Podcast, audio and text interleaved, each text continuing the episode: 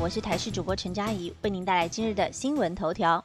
死亡病例数都还在高原期，城市中铺疫情反转的时间点。中央流行疫情指挥中心的指挥官今天视察中正纪念堂儿童大型接种站，面对媒体询问本土疫情走向时，直言现在死亡和确诊病例数都还在高原期，应该在六月十号有反转的机会。另外，针对儿童接种第二剂的间隔，他表示规定上还是要打第二剂才会有效果，但间隔时间由 ACIP 的委员来进行决定。为了加速儿童疫苗的施打，指挥中心也协助六都设置了七处儿童大型接种站。陈忠表示，在设置第一天施打了七千八百人，之后人数陆续往下降，主要是一开始大家都很心急，但五天下来整体施打的效果不错。台中和高雄打的特别多，都有五千多人，而各个接种站也各有特色。值得注意的是，像是北荣就为了儿童接种站，医护人员都戴上了可爱的气球头饰，还有小礼物，准备鼓励孩子勇敢接种，甚至连院长也牺牲色相。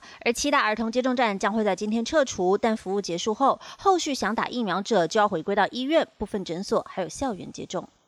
教育消息：国中会考补考彰化确诊解隔一百三十四名考生应试，六人缺考。国中教育会考补考在六月四号、五号进行，彰化考场设在园林高中。而此次补考的考生是五月二十号以前确诊尚未解隔离或是快筛阳性，以及 PCR 结果未出炉，没有办法参加五月二十一、二十二号会考的学生，有一百三十四人进行补考，其中六人已有学校就读，因此缺考。今天进行第二天的考试，皆无违规或重大事件发生，也没有启用备用考场。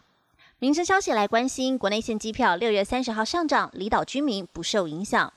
交通部民航局表示，受到航空燃油价格持续上扬的影响，今年六月三十号起，航空业者将按照规定调整国内线机票的全额运价，每个航线平均涨幅大约是百分之四点八，平均调涨新台币一百元。其中，华信航空的台北到金门航线涨幅最高，上涨了百分之九点六，两百三十二元。而为了照顾离岛地区居民，政府会给予票价补贴，以维持负担不变。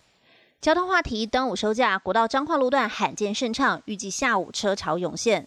端午连假第三天，国道警方指出，四号相关路段因为下雨有零星追撞车祸发生。国道一号还有三号彰化路段今天很平顺，行车的速度可以达到一百一十公里。从今天零点到二十四点，在普盐的北向路口封闭，预计下午在北上的西罗到彰化，南下的后里到大雅，车潮会陆续涌现。同时也要提醒用路人，行车前要注意车况，不要疲劳驾驶，也可以利用高速公路一九六八 App 掌握即时路况。最后来关心天气，今年最久一波梅雨，明天开始全台下雨下一整个礼拜，低温探一字头。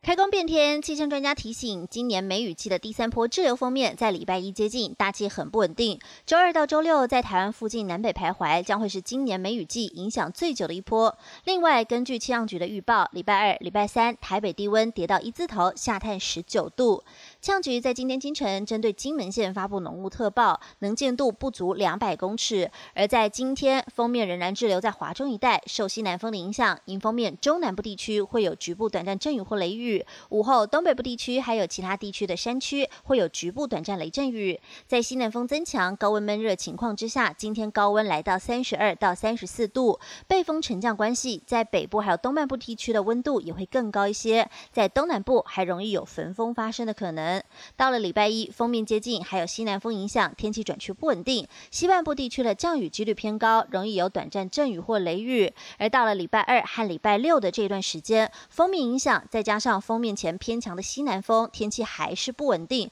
各地都会有降雨发生。也因为降雨明显，加上封面过后东北风的影响，北台湾会有明显转凉的感觉。以上新闻由台视新闻编辑播报，感谢您的收听。更多新闻内容，请锁定台视各界新闻以及台视新闻 YouTube 频道。